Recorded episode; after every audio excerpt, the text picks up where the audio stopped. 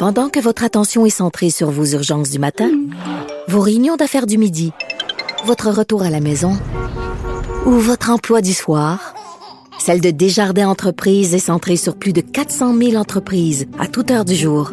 Grâce à notre connaissance des secteurs d'activité et à notre accompagnement spécialisé, nous aidons les entrepreneurs à relever chaque défi pour qu'ils puissent rester centrés sur ce qui compte, le développement de leur entreprise.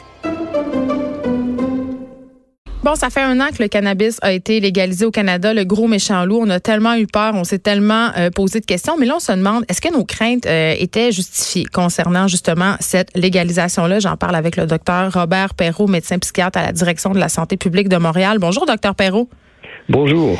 Écoutez, euh, quand même, là, sur toutes les tribunes, euh, depuis un an, on entendait beaucoup de peur, beaucoup d'inquiétude par rapport à cette légalisation qui s'est fait rapidement, on peut pas s'en cacher. Euh, comment ça se passe un an plus tard? C'est quoi le constat?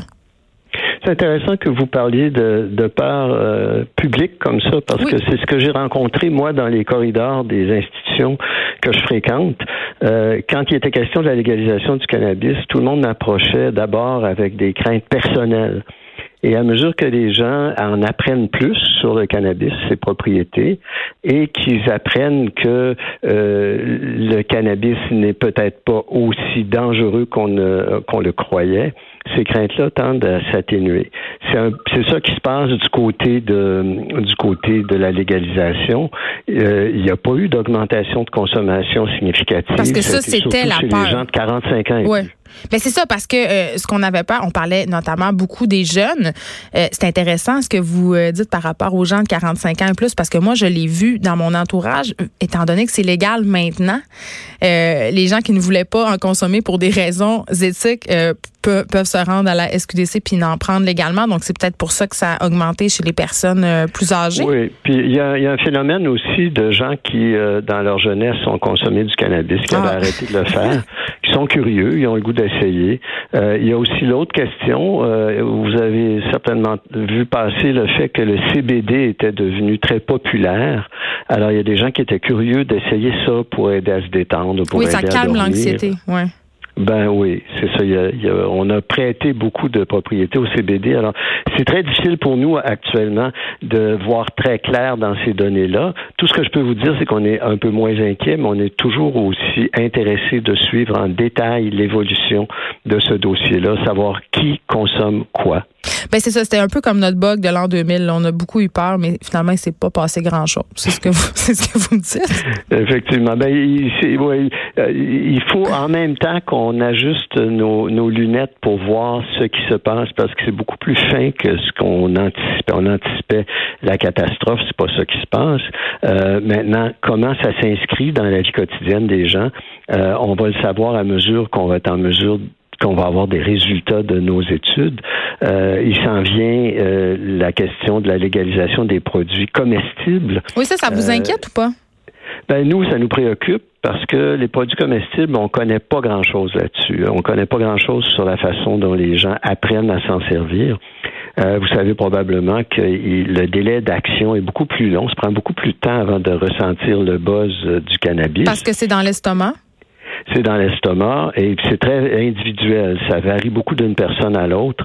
Alors, on, on, veut aider la population à comprendre ces choses-là, puis à adopter des pratiques qui vont réduire les risques. C'est ça qui est notre préoccupation principale dans ce dossier-là. Oui, puis on sait aussi que une des préoccupations euh, partagées par les autorités, en guillemets, c'est la combinaison cannabis, alcool, autres substances, conduite automobile. Ça, euh, Oui, le cannabis, alcool, c'est pas une bonne idée. C'est toujours, euh, c'est des, des, substances qui ont des effets presque contraires. Il y en a une qui nous calme et nous ralentit, puis l'autre nous rend plus excités et excitables. Mm. et elle se potentialise jusqu'à un certain point. Alors, je pense que la, la bonne idée, tant qu'à consommer, c'est de choisir, comme ils disent en anglais, choisir son poison, en prendre un ou l'autre, mais les deux en même temps, c'est dangereux. Et là, avec les comestibles, comme ça prend du temps à agir dans une fête un soir, ben, il n'est pas impossible qu'on se mette à boire de l'alcool, puis sans s'en rendre compte, à un moment donné, on a l'effet croisé. Bon, là, on se parle de tout ça. Évidemment, ce sont des choses qui doivent se produire entre adultes consentants, mais je veux qu'on se parle des jeunes parce que c'était quand même au centre de la peur collective. Là, vraiment, on avait peur qu'il y ait une, explosion de la consommation. Si c'est pas le cas, vous venez de nous le dire. Par contre, la semaine passée, euh, j'avais ici à mon émission la directrice des maisons, Jean Lapointe. Euh, ils ont mené un sondage sur la consommation de cannabis chez les jeunes et auprès des parents. Et le trois quarts des parents demeurent très inquiets par rapport à la consommation de cannabis et surtout, ils ne savent pas comment aborder la question avec leurs enfants, surtout depuis que c'est légal, parce que c'est comme si, en quelque part, on venait banaliser et cautionner.